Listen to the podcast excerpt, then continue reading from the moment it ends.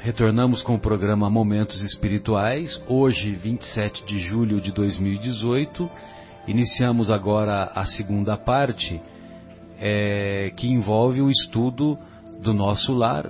Agora são 20, 23 horas e 2 minutos, estamos ao vivo, direto do estúdio da Rádio Capela FM 105,9. E, dando continuidade ao estudo da obra da obra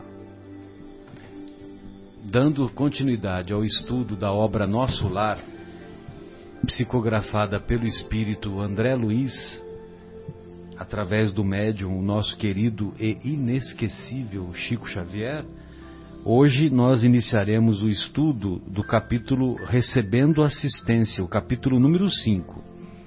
E então, só para nós nos situarmos né, na obra, ele, o André Luiz, ao desencarnar, ele encontrou-se naquilo que ele denominou as zonas inferiores e ele passou mais de oito anos nessa região chamada por ele de zonas inferiores ou umbral. E nesse período que ele lá permaneceu ele ficou muito angustiado, muito entristecido, muito envolvido por sombras, sombras espessas, não só dos seres grotescos que passavam diante dele, como também manifestações da sua própria consciência. Ele foi devido, como veremos mais adiante, devido à intercessão de espíritos amigos espíritos que desejavam que cessasse o sofrimento do nosso querido André Luiz, ele foi auxiliado pelo irmão Clarencio. Mais tarde ele soube que o irmão Clarencio era um dos 72 ministros da colônia Nosso Lar. Aí ele foi é, enviado para um, uma para aquilo que nós podemos chamar de uma, de uma enfermaria de atendimento de doenças espirituais, e nessa enfermaria ele foi acolhido, amparado pelos, pelos cooperadores lá da colônia Nosso Lar, até que chegou o médico espiritual denominado Henrique de Luna, e, e o Henrique de Luna fez ver o André Luiz que realmente ele havia desencarnado precocemente e que o caso dele se caracterizava como um, um suicida inconsciente. Ou seja, ele não deu o valor devido à sua saúde física, ele menosprezou a, ou, me, ou melhor, ele fez uso excessivo dos gozos terrenos, não só, em, referen, não só no que se refere à alimentação, como também no que se refere ao uso inadequado da energia sexual. Então, isso foi a base do, do desequilíbrio que fez com que ele é, com que ele evoluísse, com que se manifestasse um câncer no intestino, e esse câncer é que acabou evoluindo e sendo fatal para a continuidade do, seu, do funcionamento do seu corpo físico. E com muita tristeza ele reconheceu que realmente ele se tratava, ele deveria se considerar realmente como um suicida, embora inconsciente, mas um suicida. E foi dessa maneira que ele chegou lá no mundo espiritual. Muito bem. E aí ele, nós vamos encontrá-lo no momento em que ele se encontra lá na enfermaria, nessa enfermaria lá do, da colônia Nosso Lar. E, e o capítulo de hoje é intitulado Recebendo Assistência. Voltamos a dizer, é o quinto capítulo. É você o tutelado de Clarencio? A pergunta vinha de um jovem de singular e doce expressão. grande bolsa pendente da mão, como quem conduzia apetrechos de assistência, endereçava-me ele sorriso acolhedor. Ao meu sinal afirmativo, mostrou-se à vontade e, maneiras fraternas, acentuou: Sou Lísias, seu irmão. Meu diretor, o assistente Henrique de Luna, designou-me para servi-lo enquanto precisar tratamento. É enfermeiro? Indaguei. Sou visitador dos serviços de saúde. Nessa qualidade, não apenas coopero na enfermagem, como também assinalo necessidades de socorro ou providências que se refiram a enfermos recém-chegados. Notando-me a surpresa, explicou: Nas minhas condições existem numerosos servidores em nosso lar.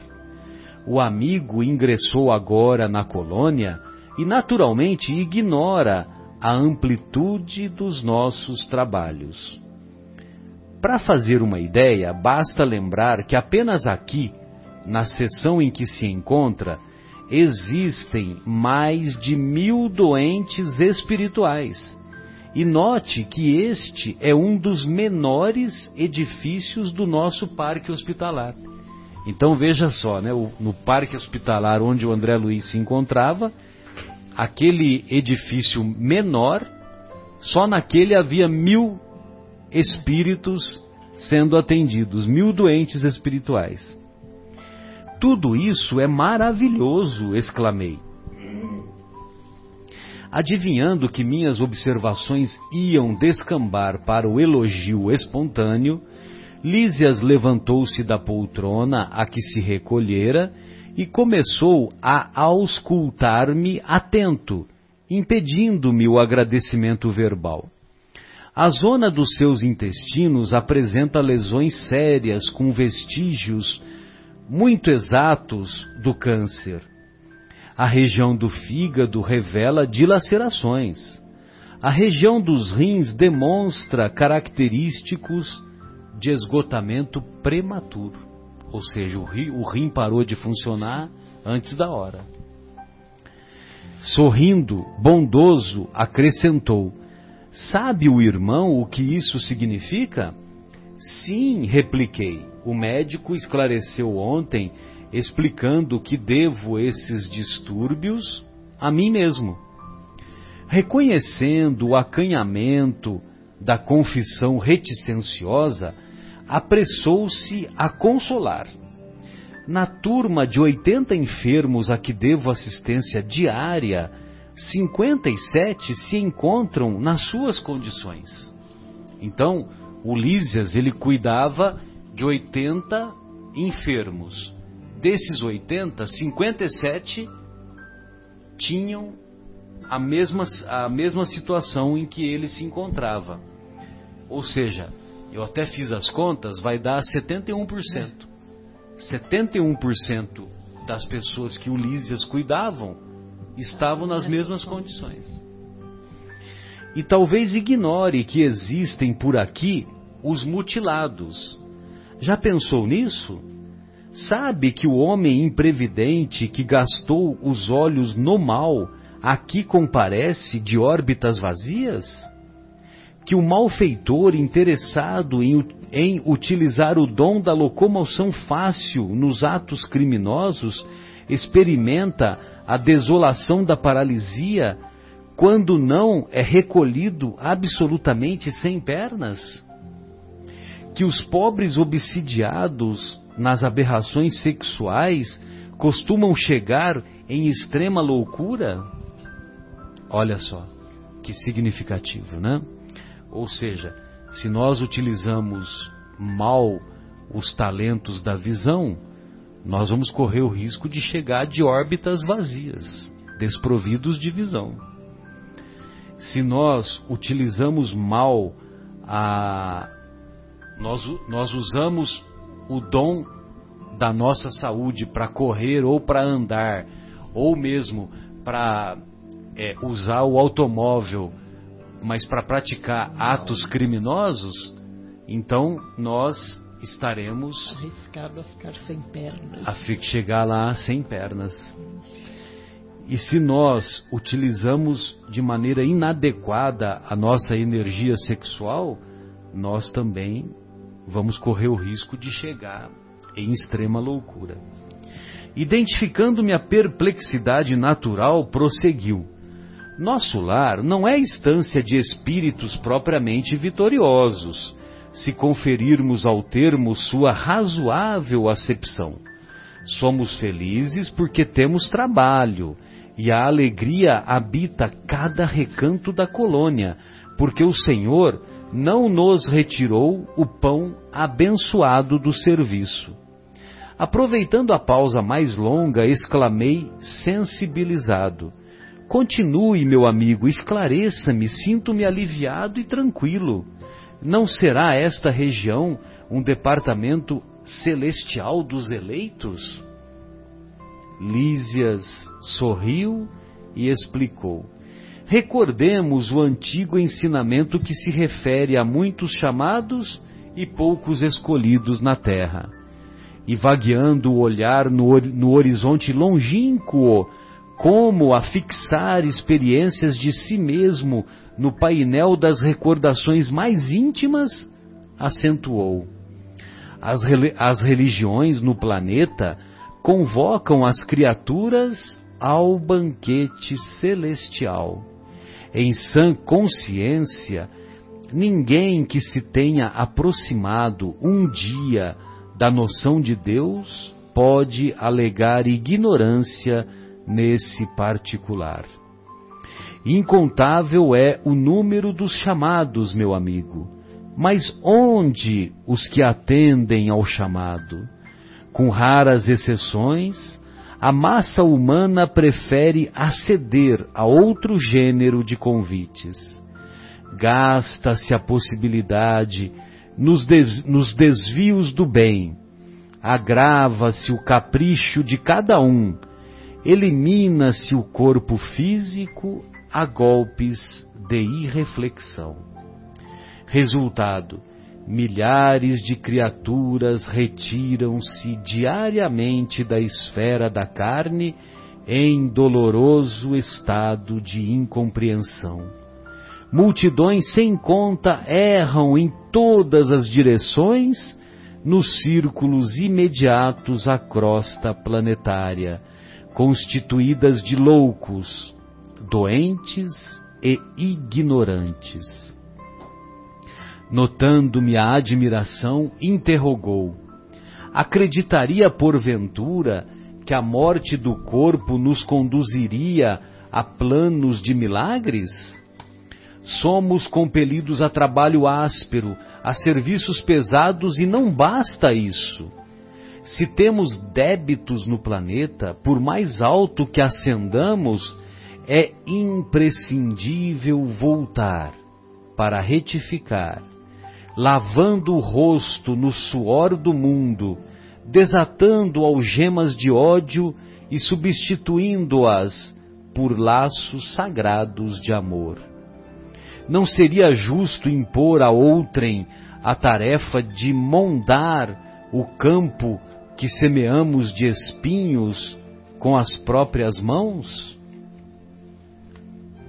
Abanando a cabeça, acrescentava: caso dos muitos chamados, meu caro, o Senhor não esquece homem algum. Todavia, raríssimos homens o recordam.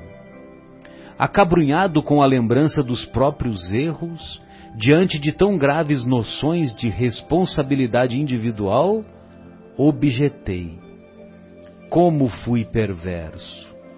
Contudo, Antes que me alongasse noutras exclamações, o visitador colocou a destra carinhosa em meus lábios, murmurando: Cale-se, meditemos no trabalho a fazer. No arrependimento verdadeiro, é preciso saber calar para construir de novo. Em seguida, aplicou-me passes magnéticos atenciosamente, fazendo os curativos na zona intestinal, esclareceu. Não observa o tratamento especializado da zona cancerosa?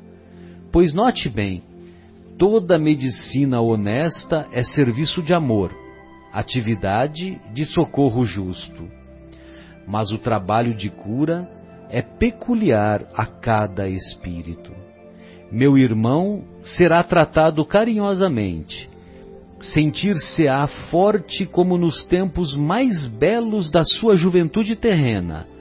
Trabalhará muito e, creio, será um dos melhores colaboradores em nosso lar.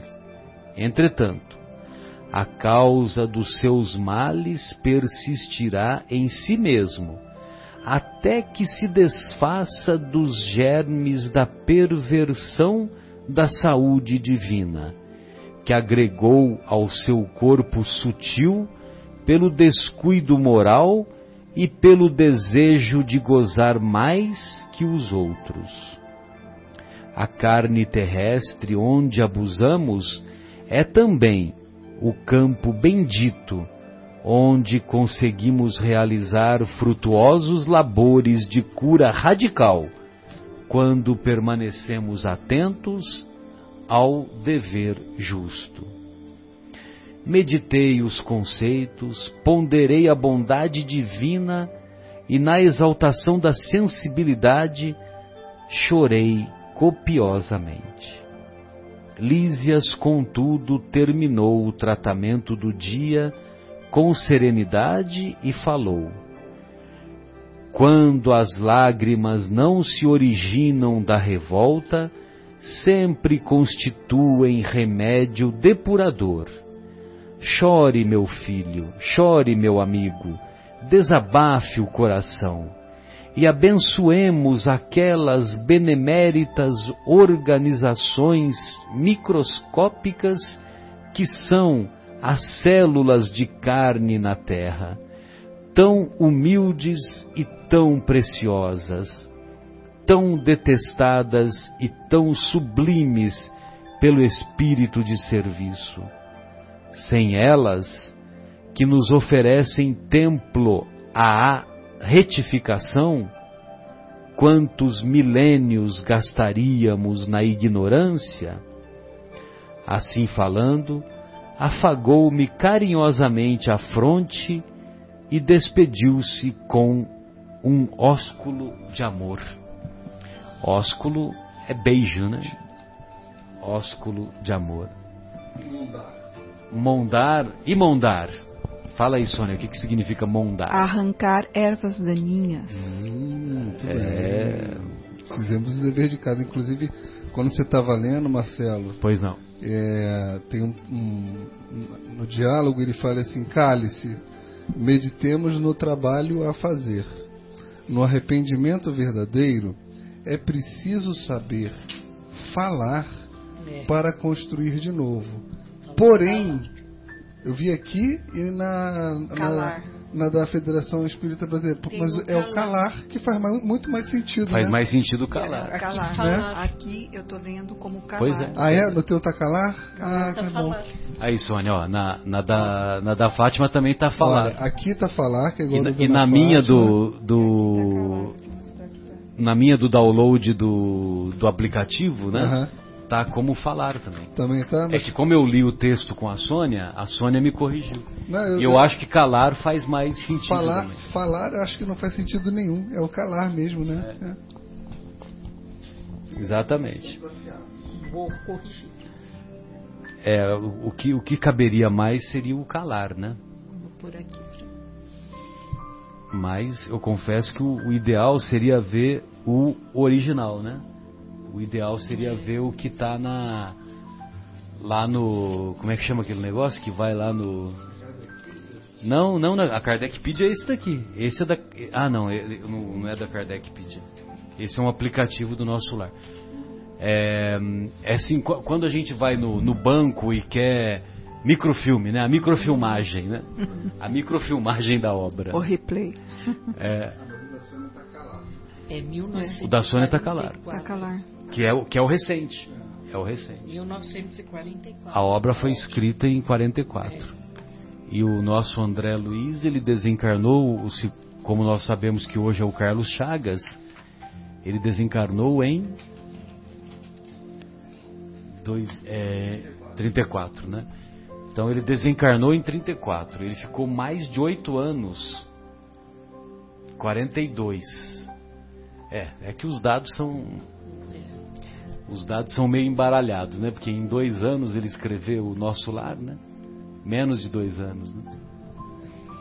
Muito bem, mas isso não é importante. O que é importante são as informações preciosas que, que esse primeiro contato que ele tem com o Lísias, né?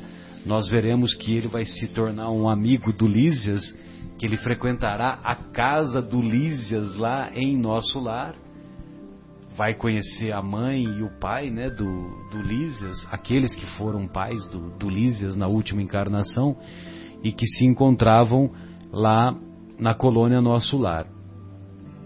E, e uma outra coisa que chamou muito a atenção foi aquele, aquela pausa que nós fizemos no início, que ah, 71% dos pacientes que ele cuida, que o Lísias cuidava, lar, né? estava cuidando lá em nosso lar encontrava-se na, na mesma situação do André Luiz, né, que é o do, do suicida do suicida inconsciente. E, e é muito significativo isso, né, Guilherme, Sônia, Fátima, amigos, que se nós utilizamos mal os nossos os nossos talentos físicos, então isso vai ficar é, impregnado, vai ficar marcado no nosso perispírito. E o perispírito, que é matéria, é matéria em outra essência, mas é matéria. E aí o, o nosso perispírito, quando chegarmos lá no invisível, ficará essas marcas negativas e nós podemos entrar, entrar lá no, no mundo espiritual cegos, coxos ou mesmo em estado de loucura, né? Então por isso que por isso que não à toa o mestre tem aquela exposição evangélica que se o teu olho é causa do qual que é a palavra que Escândalo. de escândalo, arrancai-o. Porque é melhor você entrar sem os olhos, né, no reino dos céus, do que fazer mau uso dos seus olhos, né? Verdade. É, na verdade, no contexto geral, o corpo é uma ferramenta. E é uma ferramenta para a nossa evolução. O espírito é como se fosse. é, usa, usa o corpo como se fosse um escafandro. Ele fica retido numa matéria densa, pesada, e ela tem uma programação de vida. Essa programação de vida é feita pelo próprio espírito antes de encarnar. Ela recebe uma cota de energia vital para que a sua missão terrena, seja qual for, e nós todos temos missão, desde ser uma simples dona de casa, desde que ser um padeiro, desde ser um, um varredor de rua, eh, seja qual profissão, até de um administrador de grandes empresas, seja que for, todos nós temos uma missão a fazer. E, e, essa missão, ela corresponde a um determinado número de dias. A nossa vida no plano escolar, eu acho bem interessante essa situação. Uh, nós não fala, lá no plano espiritual não fala quantos anos você vai viver, mas ele fala quantos dias que você está programado. E se você ver no contexto, é muito rápido mesmo, pensando dias é, na velocidade que o tempo terreno é diferente do tempo espiritual é, a mensagem que eles nos passam que seria como se fosse 100 anos para nós, é um segundo na vida eterna. E, mas nós temos que ter aquele tipo de, de programação cumprida. E se nós desgastamos o escafandro, se nós usamos a ferramenta mal usada, o que, que vai acontecer? Ela não vai ter durabilidade que foi programada. Ela vai se extinguir antes e a gente acaba uh, perdendo é, parte da programação pela extinção.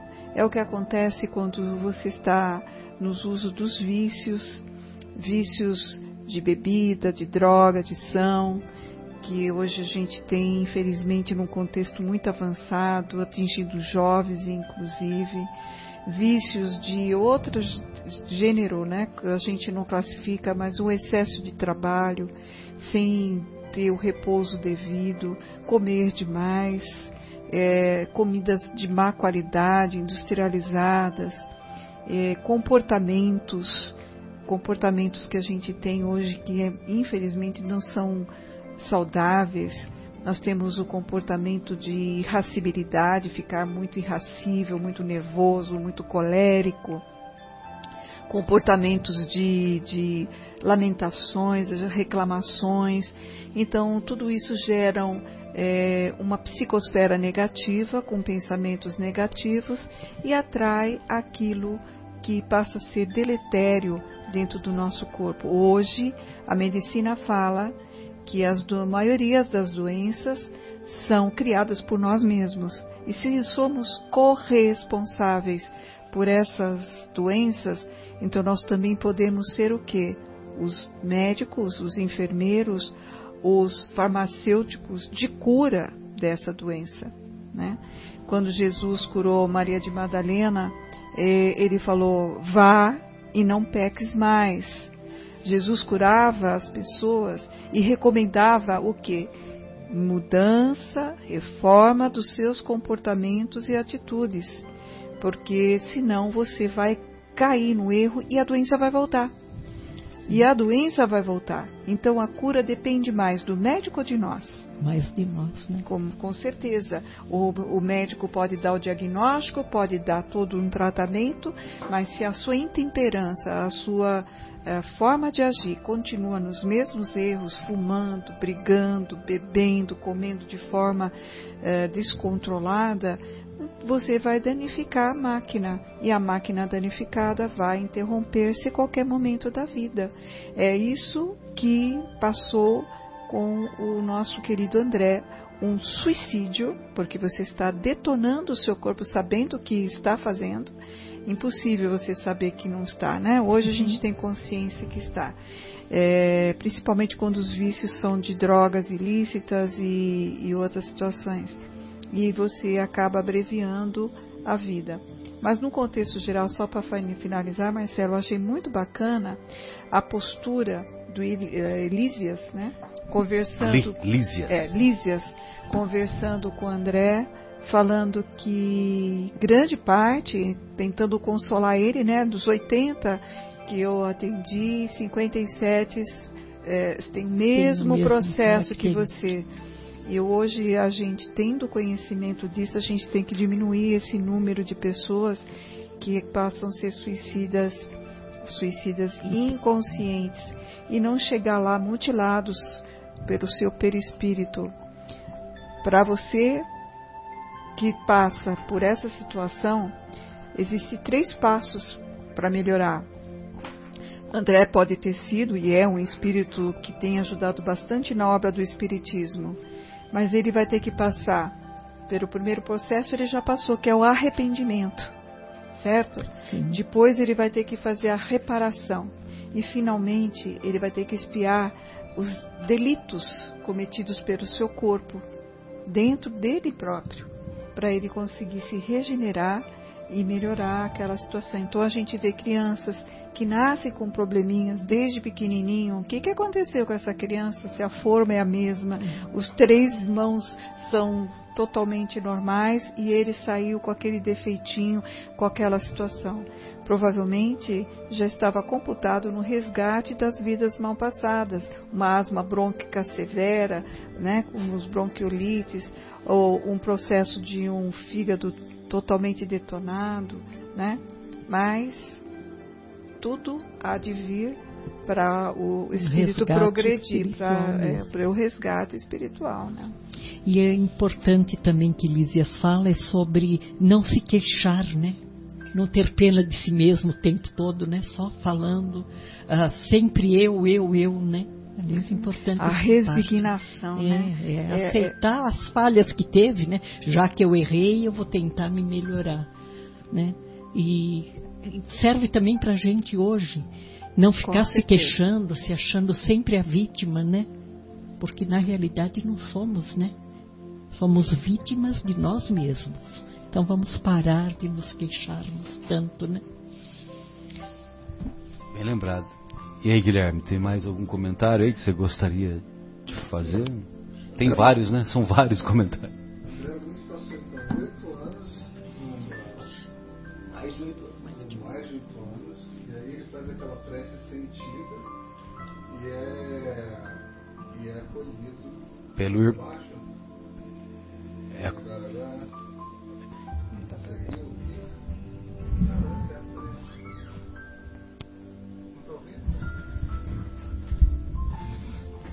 Então, André Luiz passou oito anos lá no Umbral e ele faz aquela prece sentida quando ele então é socorrido e levado.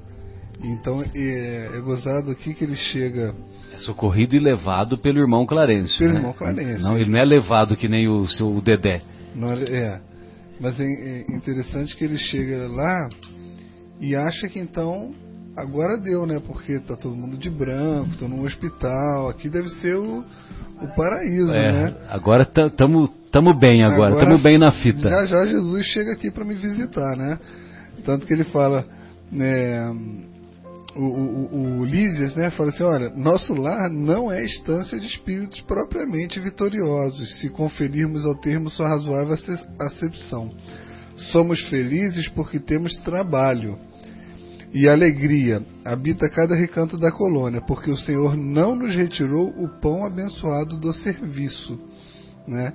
Então, assim, ele deu um primeiro passinho depois da, do desencarne, passou oito anos ou mais lá no umbral e chegou num primeiro estágio que a gente mesmo vê no filme acha que realmente aquilo ali é o que há, mas imagina só, né? A gente vai para aquilo ali para reencarnar de novo, para possivelmente depois voltar para o umbral, para voltar para ali, para voltar para a Terra. E a gente deve ficar quantos anos, quantos séculos nesse ciclozinho, né, até conseguir um dia ir para um segundo nível ali, para um, um nosso lar melhoradinho, né? Isso aqui me, me, me chamou a atenção. E também essa questão do completista, né, que a gente sabe que, é, não lembro agora em qual obra, que André Luiz nos fala que são raros os espíritos que desencarnam o, o, e chegam no, no, no, plano invisível como completista, né? ou seja, com, tendo vivido o número de anos que se propôs é, a viver no seu plano de reencarnação. Geralmente desencarnamos antes desse planejamento, justamente porque comemos errado, usamos, usamos o corpo de alguma forma errada, né? ou de alguma outra maneira o livre-arbítrio nos faz é, falecer com algum órgão do corpo antes daquele período previsto, né? programado.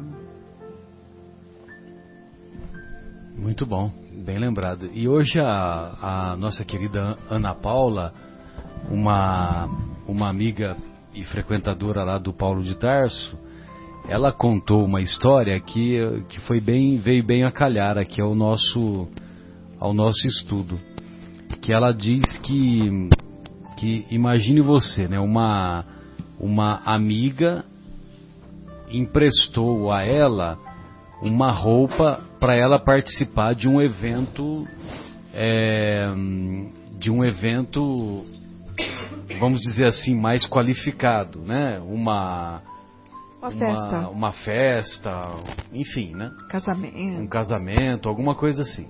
E essa amiga emprestou o, o vestidinho, o conjuntinho, o sapatinho, né? Que vocês são, são especialistas nisso, né? E evidentemente que foi um empréstimo. E o objetivo dela era devolver essa, esse conjuntinho, esse sapatinho, esse vestidinho em perfeitas condições. Aí, se ela não cuida direito, se entrega o vestido ou as roupas em amarrotadas, eventualmente rasgadas, eventualmente queimadas, ou seja, é, é desagradável para a amiga dela, né? Para a amiga que emprestou com, com carinho, que emprestou na boa intenção de receber de volta nas mesmas condições. E se você, se ela não devolve nas, em boas condições, é mais ou menos isso que nós fazemos quando abandonamos o nosso corpinho, né? Quando nós abandonamos o corpo e entramos na imortalidade e entramos no invisível, a, no invisível aos olhos materiais modernos, né? Porque, como diz o Fernando Pessoa, a morte é a curva da estrada. Morrer é apenas deixar de ser visto. Muito bem. Então, quando nós chegamos lá no mundo espiritual, nós e nós não temos essa esse comportamento que o Guilherme descreveu de ser um completista, ou seja, de retornar no momento que nós programamos, então nós estamos usando os nossos talentos de maneira inadequada. Eu gostaria de falar assim, de uma forma inversa, né? Se você cuida bem do corpo e você chega a ter a sua uh, plenitude e completar o seu completista, né? Da sua tarefa, como foi o caso do Divaldo Franco, vale a pena citar aqui. É, ele mesmo cita que no ano passado, ao completar os seus 90 anos, ele já estava sentindo que as suas energias estavam exaurindo, ele emagreceu muito rápido, chegou a perder 16 quilos, ele não sentia mais aquela vitalidade, aquela disposição que ele estava sentindo. E nesse conjunto de situações, é, ele já sentia que iria ser breve a vida dele aqui no, no planeta, ia finalizar a sua missão é, digamos, uma linda missão de, de trabalhos na caridade, dentro do conjunto de obras que ele faz, principalmente quando ele exerce, pra, exerce com as suas palestras, que ele aplica em 265 anos do ano, né, 265 dias do ano.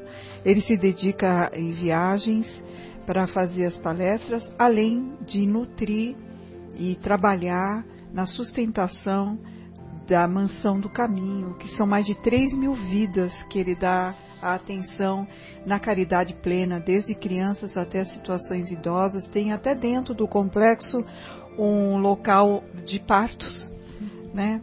De, de partos. É, é grande o número de atividades que ele faz. Mas ele, em oração, ele teve uma síncope, caiu ele se desprendeu do corpo, viu o corpo dele no chão e se aproximou dele a mãe dele. E ele questionou com a mãe: Mãe, eu morri? Né? Que ele já estava sentindo as coisas, as pessoas olhavam e, e ele até falou: Não estou com AIDS, porque ele emagreceu tanto, ele ficou tão abatido que ele deu aquela impressão. E, e, brincando com as pessoas, não, não é AIDS, né? Mas aí a mãe dele levou a uma colônia espiritual onde nessa colônia espiritual bem elevada de, de tratamento, ele recebeu um tratamento lá e nesse tratamento a, a mãe dele contou: você vai ter que ficar mais algum tempo no plano terreno, então nós renovamos, adicionamos a sua energia vital. E ele voltou tão energizado dessa, dessa situação que ele se recuperou prontamente e se sentiu naquela vitalidade que ele tinha de antes. E, inclusive, a mediunidade dele veio até triplicada. Ele disse que ele estava vendo tantos espíritos que ele precisava, às vezes, é, fixar a visão dele para discernir o que, que era espírito, o que, que eram pessoas, tão uh, fácil que ficou, né? Essa situação. Com certeza, para ajudar essa finalzinho dessa transição aí que nós estamos passando das, da, da moratória, que é um outro assunto que a gente pode conversar aí, né? 2019. Mas ele teve uma moratória, provavelmente talvez uns dois, três anos, né? E ele tinha um corpo saudável para poder ter essa moratória. Sim. Ele cuidava, então eu, o corpo tinha condição de receber. Então é uma coisa que não é só querer, precisa se cuidar. Se cuidar mesmo, porque a gente pode ter uma moratória mesmo de uma forma sem a gente estar tá sabendo, né? Cuidando e se for necessário você naquele grupo de pessoas que convivem com você e a sua presença é necessária, com certeza a espiritualidade vai conceder com que você fique aquele tempo a mais para ajudar no equilíbrio do, dos, dos fraternos, dos familiares, de onde quer que você esteja colocado, né?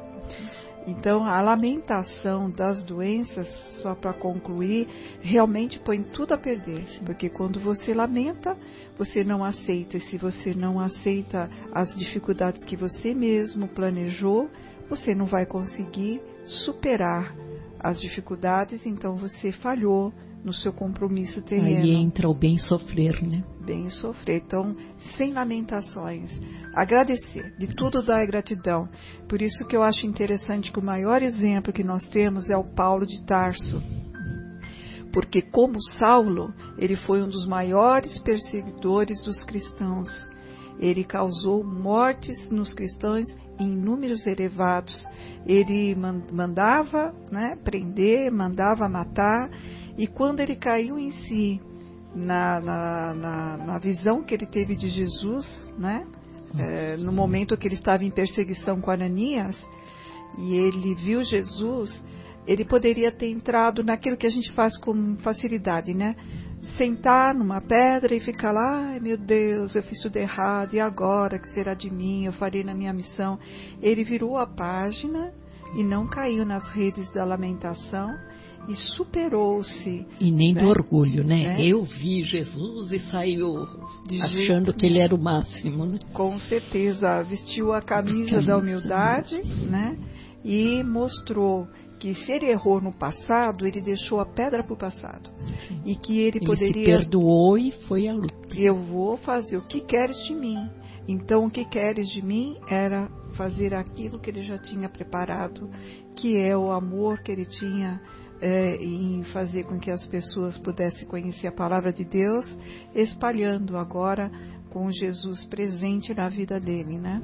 Foi um dos melhores, maiores missionários, porque senão o mundo não conheceria Jesus se não fosse o Paulo de Tarso atravessando as fronteiras da Palestina e indo para todos os outros uh, lugares pagãos, né? São lugares que ainda não tinham conhecimento do Deus único e que ainda viviam no paganismo. Muito bom. E, e ainda referente à reflexão desse capítulo, esse último parágrafo também me parece muito significativo, porque é, que foi justamente após ele chorar copiosamente. Então ele diz que, Ulísias diz que quando as lágrimas não se originam de revolta, sempre constitui remédio depurador. Arrependimento. Exatamente. Então por isso que bem-aventurados os que choram, porque serão consolados. Mas os que choram. Para desabafar o É, exatamente. Não os que choram com revolta. Se, se nós estamos no caminho do inconformismo, aí nós estamos no caminho equivocado. Mas se nós se nós choramos pelo arrependimento sincero, se nós choramos sem revolta, aí sim essas lágrimas nos são úteis. Por isso que ele diz: chore, meu amigo, desabafe o coração e abençoemos aquelas beneméritas organizações microscópicas que são as células da carne na Terra. E aí ele está falando inclusive da célula cancerosa, porque olha só, ele fala assim: tão humildes e tão preciosas, tão detestadas e tão sublimes pelo espírito de serviço. Quando ele fala detestadas, ele está se referindo também às células cancerosas, porque o câncer vai ser um elemento de depuração para nós. Um elemento vai se transformar numa oportunidade valiosa para que nós sejamos capazes de fazermos essa reflexão mais profunda, de fazermos esse, essa autoanálise ah, da, falta de cuidados. da falta de cuidados que tivemos com o nosso corpo e também ela é, muitas vezes é o caminho que depura o espírito que depura o espírito mas é o caminho que que Deus na sua bondade infinita na sua misericórdia sem limites nos coloca como uma possibilidade de frear os nossos impulsos, porque nós estamos indo para o abismo. Caminho errado. Caminho equivocado. Então, ah, então o, o, o câncer acaba sendo uma oportunidade valiosa para refazermos o caminho. E muitas vezes nós nos deparamos com, com pacientes jovens, pacientes que, que completam 30, 40 anos, quando muito, e nós ah, e nós observamos que essas pessoas ah, que essas pessoas é, haviam feito essa escolha das provas. Haviam lá no mundo espiritual mesmo crianças viu Marcelo? mesmo crianças mesmo dois crianças, bem lembrado. um aninho, cinco anos. Bem lembrado. Então e essas existências curtas Sônia Fátima Guilherme amigos essas essas existências mais curtas, elas constituem a prova escolhida e não necessariamente é uma expiação, não necessariamente é uma é, é uma imposição de sofrimento. Às vezes é uma dos complementação, né? Não, é que foi uma prova escolhida, Fátima, porque o objetivo era avançar mais rápido. Então ela encontrou na, num curto período da existência, vivendo uma doença incurável, essa oportunidade de, de avançar mais rapidamente. É interessante porque a espiritualidade sempre fala que essas doenças que são degenerativas, que são depauperantes e que se arrastam no sofrimento contínuo, normalmente é finalização de uma missão terrena uhum. e que faz com que o espírito eleve-se muito acima. Uhum. E você pode perceber que a maioria dessas pessoas não lamentam, eles aceitam e resignam-se, porque ele já tem isso na sua consciência. Já vem preparado. Já vem preparado, já é. tem na sua consciência. E então, quando a gente vê alguém sofrendo dessa forma, é, eles estão eles estão é, saudando uma dívida. De, complementando um tempo, complementando parece. Né? um tempo e trazendo uma elevação muito grande para o seu espírito. Hoje a gente tem uma compreensão disso. Maior né? disso, né? Com Verdade. certeza. E ele termina, é, amigos, dizendo assim: sem elas, sem essas células de carne na terra, perfeitas ou tresloucadas como são as células cancerosas, sem elas que nos oferecem templo à retificação, templo à retificação significa templo à corrigenda, a nossa correção de rumos. Quantos milênios gastaríamos na ignorância? Então, nós somos capazes de, de reconhecer que bendita doença que nos auxilia para não caminharmos para o abismo e para abreviarmos né, na eternidade séculos de ignorância. Daí dá para entender a vestimenta carnal, né? Uhum. Ela tem tantas funções, não só para a gente aqui saber conviver com as pessoas, em todos os sentidos. Ficaria muito estranho se a gente lesse a mente de cada um, Sim. né? E a gente percebesse que dentro do convívio da gente tem aqueles que nos amam e tem aqueles que nos odeiam, né?